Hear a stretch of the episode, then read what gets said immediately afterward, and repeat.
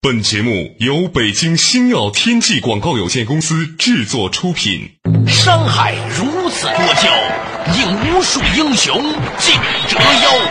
数风流人物，还看我是梁东。大家好，我是吴伯凡。两个男人孕育五年，梁东吴伯凡帮你坐着打通经济生活任督二脉，东吴相对论。好戏马上开场。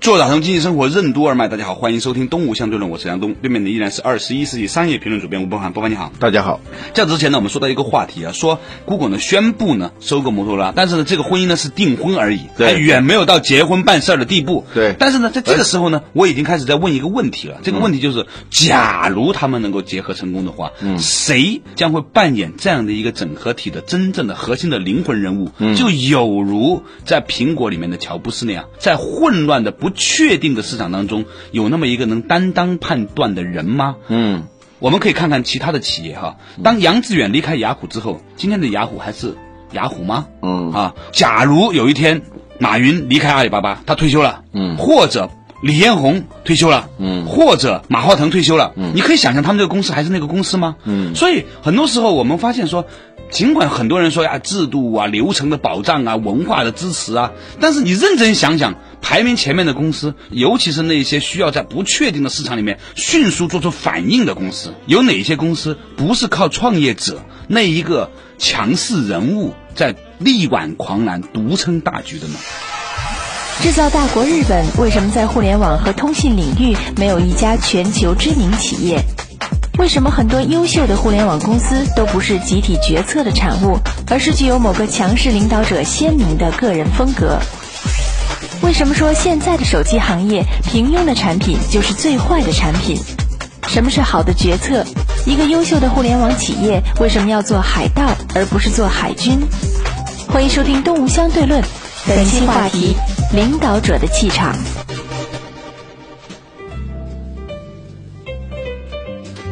你说到这个话题的时候，我想起日本企业。前一阵我们在一个会上，我们就讨论日本企业还有没有竞争力的问题。我们发现，就日本这些年来，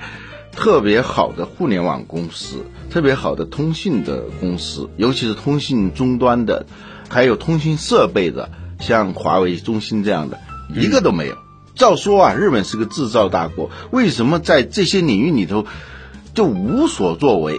原因呢？我觉得跟日本的这种制造业的属性有关，它是要做一些相当的流程化，把一个规定动作做到完美。嗯，它可以，但是在一个迅速变化的产业格局里头，需要做出迅速判断的，而且你做出的判断，别人还愿意认同，愿意跟你走。在日本的企业里头是不可能有这样的机制的。对他一个决策，他是慢慢慢慢在那儿讨论，多少年，五年以后。可能做出一个决策出来，嗯这机会全失去了。所以日本呢，只能目前在汽车制造、嗯，在家电、服装、在化妆品这些产品的特点呢是比较耐用，产品形态不会发生特别大的变化。衣服嘛，你能变到哪儿去？嗯对化妆品能变到哪儿去？裤子嘛还是两个腿儿嘛，是吧？你对给我搞三个腿儿不行，是 吧？汽车四个轮子，它不会太变的。在这个领域里头，它还有竞争力，它能把规定动作做得非常好。啊对，其他的手机，你说十年间手机变了多少，是吧？我去过华为，参观过他们的一个公司内部的博物馆，从第一代产品到最新的，那真的是你都认不出来了，老大老大的那种设备的，到今天呢，功率啊、性能啊，要远远大于当初的那些产品，但是体积非常的小。看下来的时候，你觉得这是两种产品，而不是一种产品。在这些领域里头，日本是没有竞争力的。像 Google 涉足的这个领域里头，嗯，手机它的变化是极其迅速的，它变化的速度让从事这个行业的人自己都觉得莫名其妙的。比如说诺基亚，他有点觉得手机莫名其妙了。我做的那么实用，操作那么简单，科技以人为本，怎么会忽然大家不喜欢了呢？连他们自己都搞不清楚。嗯，所以呢，在这个领域里头，我觉得集体决策，嗯，呃，共同商议，呃，做出一款大家妥协出来的产品，一定是那种温吞吞的，在市场上没法畅销的产品。对，我们可以看一本杂志，也是这个样子的。嗯很多杂志能够鹊起，很多时候就是因为这个主编个人，嗯，他能够有超常的判断，当然也可能成也萧何，败也萧何。嗯因为他个人的判断，也可能会令到他要走向很大对的啊风，险。它的可能性是五十五十的。啊但是呢如果没有我们之这么一个人所以看到好多成功的东西呢，是因为我们把那些失败的都给忘掉了。对啊是吧他没有机会让你知道它。但是如果没有这样一个人，嗯他失败的几率可能更大。在手机这个行当里头啊，嗯，最坏的产品就是那些最平庸的产品。我们中国也有一些生产手机的厂商，嗯，那个老实说也能打电话的，嗯，但是逐渐你听不到了。比如说 T 十二，你看不到 T 十二的手机了。啊、当年的国产手机战斗，机，对呀、波导啊什么的，国产手机的份额曾经占到过百分之五十五啊。今天我不知道这个数字是多少了。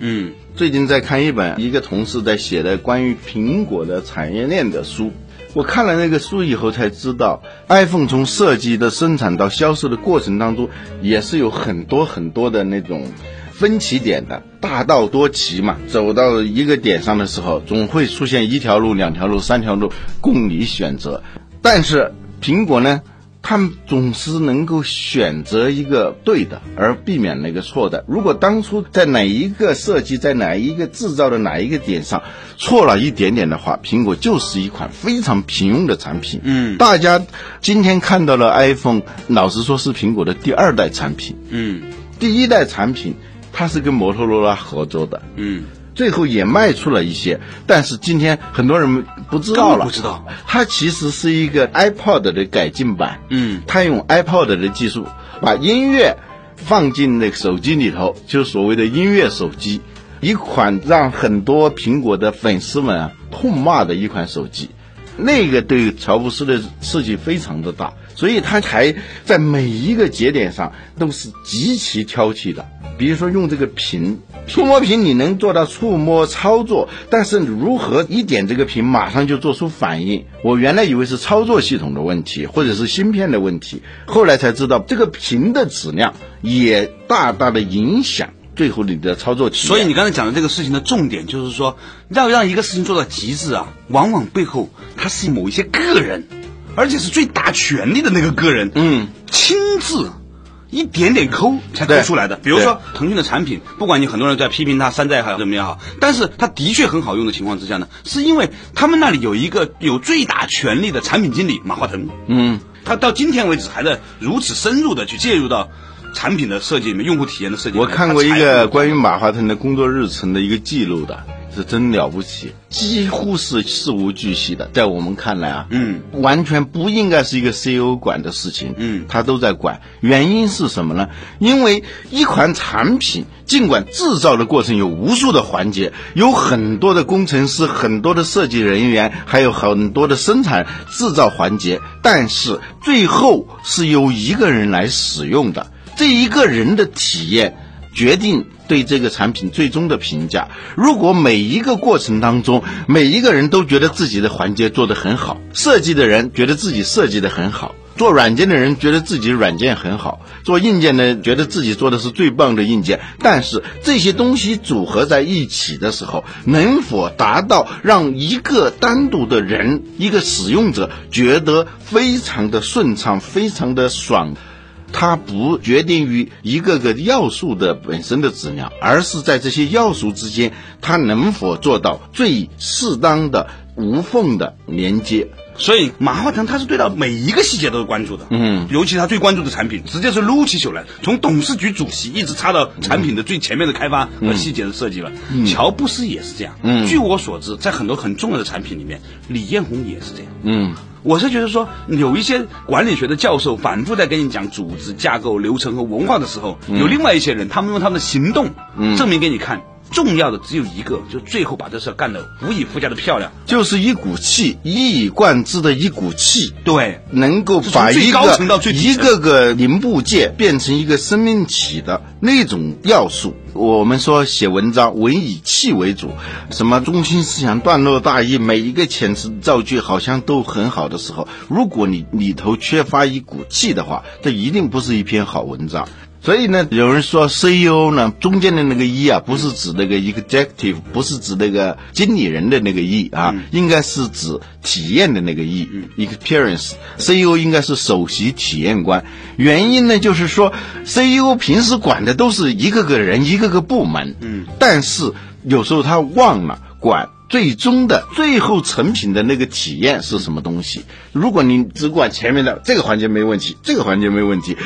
往往是都没有问题的环节加起来就是一个大问题。这里头呢，就是要求有一个灵魂。一以贯之的气，给这个产品、给这个企业赋予一种一以贯之的气的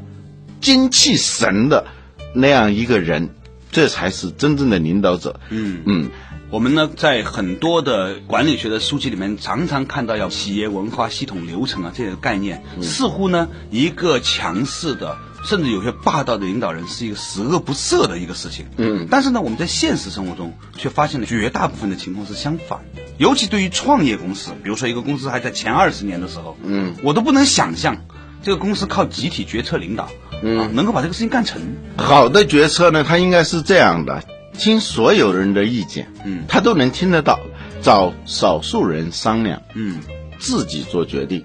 应该是这样一个过程。对，而不是说听一个人的意见，找多数人商量，大家做决定，那就很可怕的。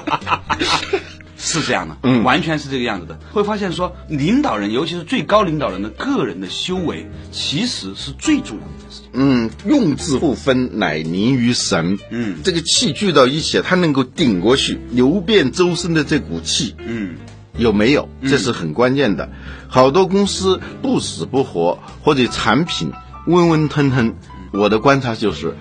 都与没有一股流遍周身的气有关。嗯无论是在它的组织里头，还是在它的产品里头。都发现不了这种气。嗯，乔布斯他有个口号，说是要做海盗，不要做海军。什么意思？海盗就是出奇制胜的嘛，对他没有太多的规则的嘛，对索马里海盗没有受到多少军事训练的，对就是一些啊穷人渔民嘛啊，主要是渔民对。可是呢，各国的舰队都在那儿，还奈何不了他。海盗呢，他不按常理出牌；海军呢，他一套有系统流程系统的流程。乔布斯说这句话的呢，他的意思就是说，你有没有这种超越于所谓的流程啊、管理这些一个个环节、一个个机械的、可以量化评估的流程之上的一种力量，有没有？嗯，如果没有的话，你很难做出有爆发力的产品。嗯，这个组织也很难有爆发力。所以呢，他在自己的办公室挂一个海盗旗。嗯，我记得我们以前讲过，有两句诗啊，叫叫什么呢？稍事休息，马上继续回来。作者打通经济生活任督二脉，东吴夏渡人。是什么原因导致李宁公司的股票大幅跳水？什么是 M 型理论？为什么说李宁公司陷入了中档化危机？李宁的个人经历和李宁公司目前遭遇的中年危机、领导力危机有哪些内在的联系？为什么说一个真正的领导者需要具备一种一以贯之的勇气？某些时候要敢于做出胆大包天的决定。欢迎继续收听《东吴相对论》，本期话题：领导者的气场。做打通经济生活任督二脉，大家好，欢迎继续回来的东吴夏渡人。刚才呢，吴伯凡说有两句诗啊，嗯是哪两句诗呢？这两句诗呢是唐朝的一个叫张杰的人，嗯，他写的一首诗里头那两句话，嗯，海航的董事长陈峰曾经把这两句话抄下来，抄在一本书上。我们去采访他的时候，他送给我们的，嗯，他叫。尘土十分归举止，乾坤大半属偷耳。以前我们在节目里头提到这一点，现在看来，尘土就是一个个的小的环节、细节，最后呢都归那些举止，规规矩矩，完成规定动作，应试取得比较好的成绩，一步步从考秀才到中举人，一直到金榜题名，这样一些人，这叫举止。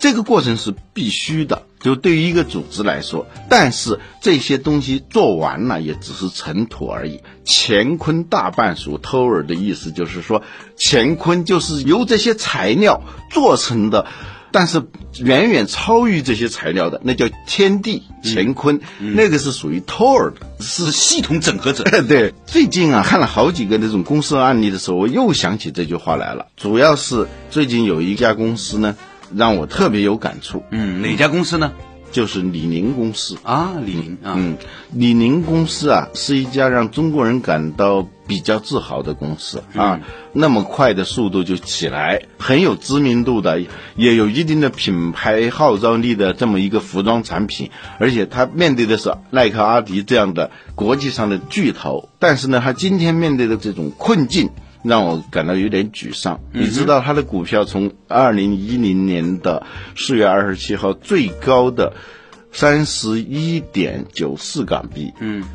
降到二零一一年的八月九号的八点二六，嗯，差不多是从三十二降到八嘛，对，四分之一啊，嗯百分之七十三、七十四的这样子，就是缩水了。没有过。你是一个互联网公司，我还可以理解，因为你的资产都是看不见的嘛，一缩水就信息流啊，啊，概念，但是你这是一家传统的服装公司啊，对这个资产很多都是还看得是有见仓摸得？库的，还是有什么的，是吧 对，这一下缩水这么多，那确实是让人非常吃惊的一件事什么情。原因呢？有很多原因，我总结有它品牌的中档化的危机。嗯，什么叫中档化危机？就是你在一个行业里头，你做到你的产品是一个中高档这样的一个产品的时候，你千万别感到高兴。因为消费者在购买的时候，他遵守一个 M 型的这样一个选择法则。嗯哼，像我们住酒店的时候，要不就选经济型酒店，对，要不去选五星级酒店。五星级酒店呢，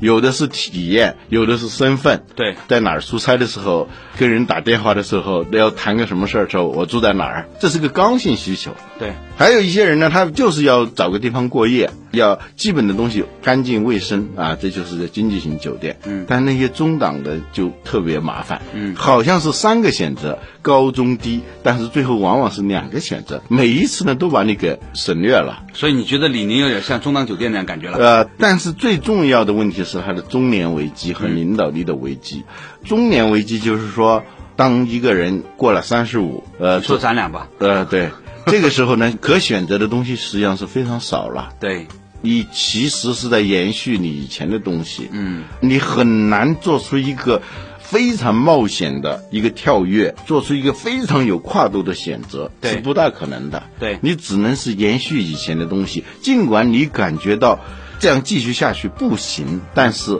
你的选择是非常少的。嗯哼，啊、你的骨骼开始变得僵硬了，你的情感不再那么有激情了。你的消化系统开始退化，不是呃每个东西吃下去都能够把它分解成你身体的一部分，对是对吧，董桥对中年的定义是：中年是就着咖啡吃胃药的年龄，啊是感叹越来越多、感动越来越少的年龄。嗯啊，是只愿意亲吻女人的额头，不愿意亲吻女人的嘴唇的年龄。他说的意思是什么呢？就你没有激情了。嗯没有激情的时候，你做出的改变其实是非常少的，偶尔会做出改变，往往也很愚蠢。私奔半天，最后 又回来然了，后再对跟记者忏悔什么的， 对对对，中年危机，很多公司如果你陷入到这种情况的话，是相当危险的。嗯，最重要的是领导力的危机。领导力的危机是什么？就是刚开始讲的这种，就是要有那种一以贯之的那股气，那股气、啊，你可以说把它叫做霸气也好，你可以把它叫做集权也好，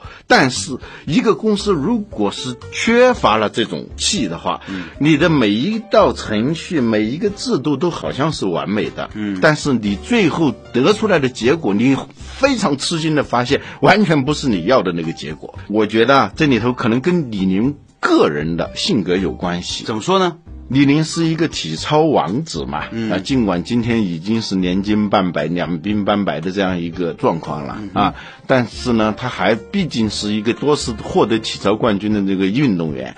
但体操的特点呢是什么？是完美的做规定的动作，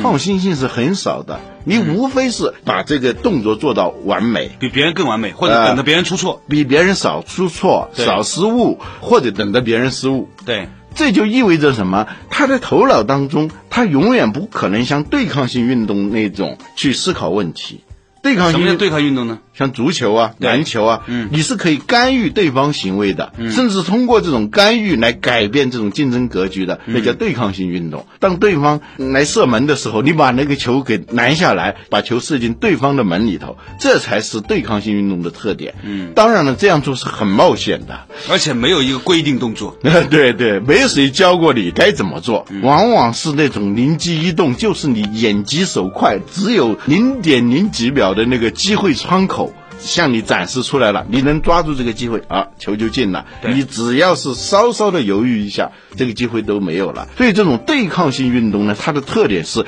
总要做出一些很冒险，甚至是很偏激的决策，然后义无反顾的去执行这个东西。嗯，李宁呢，他的公司也老想改变，觉得这个品牌有可能老化，前面是阿迪、耐克，后面是安踏、三六幺，所以呢，他总想改变，不想陷入中档的这样一个危机里头去。问题是，他的品牌没有很强的号召力。代表什么呢？以前可能代表着中华民族，呃，对啊，代表着体操王子李宁，但是好多人记得李宁的人可能早大家就都不穿球鞋了。 对对对，穿球鞋的人都不知道了。重点还有一个变化，就是当今的中国啊，前两天白岩松啊有一个发言讲的特别好，嗯他说呢，已经由一个为集体而战的一个梦想，嗯慢慢的多元化了，人们除了为集体之外，还在为个人去奋斗，这是一个大的历史趋势。啊，运动员过去都是为国争光，说的比较多现在嘛。李娜为自己说的时候，大家觉得挺好的，你知道吧对对？甚至他说我不是为国的时候，大家也挺认同他的。对所以整个的外部的文化属性在改变的时候呢，他的品牌诉求其实有面对一个新的调整。所以呢，他也想着去改变，也投入了很大的资金，也下了很大的决心。但是，一旦这种改变导致某些经营上的问题的时候，他马上就会退回来。嗯，退回来以后呢，他又不甘心这个样子，又做出改变。所以，李宁公司的中高层很多人，嗯，都有一个感觉，李宁这些年就来回的摇摆。有一个人说啊，经营的困难我们不怕，我们就是怕摇摆。嗯，因为你想努力朝这个方向，最后一下子又收回来，你所做的一切都是不行的，回到原来的位置上，又让你去变，啊、又朝一个未知的那种方向去变。但是最后，领导者他不承担这样一个结果，最后可能犯错的都是下面的人。嗯哼，这种情况下，下面人就会选择一种等待、犹豫、妥协、模模糊糊、敷衍等等这样的一种状态。这种状态做出来的产品，不可能是那种能够让人惊叫的产品，能够让人觉得眼睛一亮的产品，不可能有的。你 鞋子里面搞一钉子，你就能搞成金 匠。这个钉子是朝上的， 但这是个玩笑了。不过我有点担心哈、嗯会不会是有一种你的臆测呢？啊，你就是因为人家以前嗯是一个体操运动员，不做对抗的，所以他公司是这样。这样的话其实有点不公平。据我所知，李宁在圈子里面还是个大哥，他对很多他的小弟啊那些都还是很照顾嗯的，而且呢，他也是一个很勇于改变的人。我看你访问也讲到，李宁呢他愿意授权让大家去做事情，他非常愿意授权，嗯对而且他很早就把公司的经营权，嗯交给专门的人，替他管理这家公司的人叫张志勇嘛，嗯，是一个财务出身的人，嗯嗯嗯。财务出身的人经营企业的特点，不是说所有的，有很多财务出身的人，有他的职业背景导致的局限性。他们就要求稳，嗯就要用过去的事情来判断未来。嗯财务就是这样的嘛，财务记的账都是过去发生的事情，嗯，然后根据这个账来决定未来该怎么做，或者叫量入为出嗯为出。这个时候他就不可能有一种像乔布斯那样的一种偏执、那种激情，不可能有的。嗯他要的就是稳，不出岔子，要的就是说把风险限制在可控范围之内。这种状况是在公司做大的变革、做大的并购的时候非常忌讳的。忌讳的。嗯，两军相逢啊，勇者胜哈。有很多时候呢，历史呢总是被这些偶然的事件、某一种气质来推动的。开始说到的 Google 来收购摩托罗拉，摩托罗拉是一家很保守的。相对互联网公司而呃，言，对，相对于互联网公司，摩托罗拉公司是一家很传统的公司。对，它上市了好多次机会的原因就是它没有那种一以贯之的那种勇气。你都不知道摩托罗拉的 CEO 他到底扮演了什么样的角色。对呀、是一个性格非常模糊的一个人，是一个喜欢把鸡蛋放在不同的篮子里头的这种人。安全人士，他不会毕其功于一役，做出那种基于对未来的某种直觉、洞察而做出一个胆大包天的计划。吉姆·柯林斯说的这种胆大包天的计划，没有，所以他当初又做基站，呃又做 DPG，嗯，又做大哥大大哥大。从一个经理人的角度来说，他是对的。嗯，他分头出击，他不会做那种把鸡蛋放在一个篮子里的这样的事情。而 Google 之所以成功呢，它是跟它的不太守规则、敢于发现自己的优势的这样一种文化有关系。它的那种独特的算法、那种独特的商业模式，嗯，还有就是它不会去做很多事情，以一个点突破。诺曼底登陆用这种方式就能够获得一种全局性胜利的，是这样一种思路。今天的 Google 也是变了嘛，也有点中年危机了嘛，什么都开始做了。呃这，也是他们风险的所在。对所以呢，前两天呢，在《新周刊》十五周年的时候啊，我有一个总结对《新周刊》，我说《新周刊》之所以到今天还能够金满神旺，其实呢，是因为啊，他们没有搞互联网。不搞电视，不上市，甚至他广告都外包给别人做对，发行也交给别人做。这帮人只做一件事情，就是开会、定选题、出概念、写稿子、拍照片，就是做杂志的内容这部分的东西。嗯，所以呢，天得一以清，人得一以灵。我们往往就是要集中在一点上，才能够真正的获得一种结构性的胜利。将来 Google 收购了摩托罗拉以后，在这样一个框架框下，谁能够扮演一个就是说一不二的、一以贯之的？一气周流，能够把它精神一竿子插到底的人呢？对，我想不出来，真的想不出来。也许是佩吉他重新作为 CEO，他也想有所作为，但是本身这个公司是两个人，由布林和他集体决策的。后来施密特做 CEO 的时候，他就是要把这家公司常规化。后来呢，又发现这种常规化。导致公司的某种程度上的老化官僚体系呃，官僚体系，他不满，重新出来让施密特退居后卫。这种两人决策的体系啊，有它的优势，但是我担心在这种风云急变的时代。两个人做决策不如一个人做决策。有一个谚语说，一个人去旅行，他收拾好行李就可以了；两个人去旅行的时候，你得等那个人收拾好行李。有时候我们说的那种洞察力啊，那种一以贯之的那种精气神啊，它是跟一个人有关的。嗯，在今天的节目结束之前呢，我跟大家汇报一个我的观察。嗯通常比较幸福的家庭，都是因为有某一方特别的强势，然后另外一方呢心甘情愿的配合他。如果两个强势的人，其实这个家庭往往是充满了战争和痛苦。双头蛇运行机制那是很可怕的。对，所以呢，感谢大家收听今天的《动物相对论》，下一期再见。